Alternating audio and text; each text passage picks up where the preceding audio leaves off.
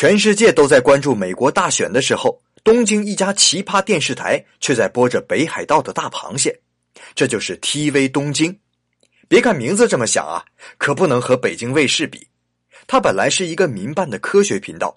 几经破产重组，才转型为以播放大量的动画片闻名的地方电视台。也正因为破产的经历，导致资金短缺，加上下面的分局少、人员少，所以很多爆炸性新闻都因为应对太慢，反而给人留下冷漠淡定的印象。比如海湾战争、奥姆真理教的地铁毒气事件，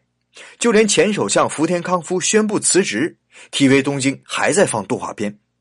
只有福岛核泄漏时才紧急切换成现场直播。哎呀，当时日本人就认为是世界末日到了。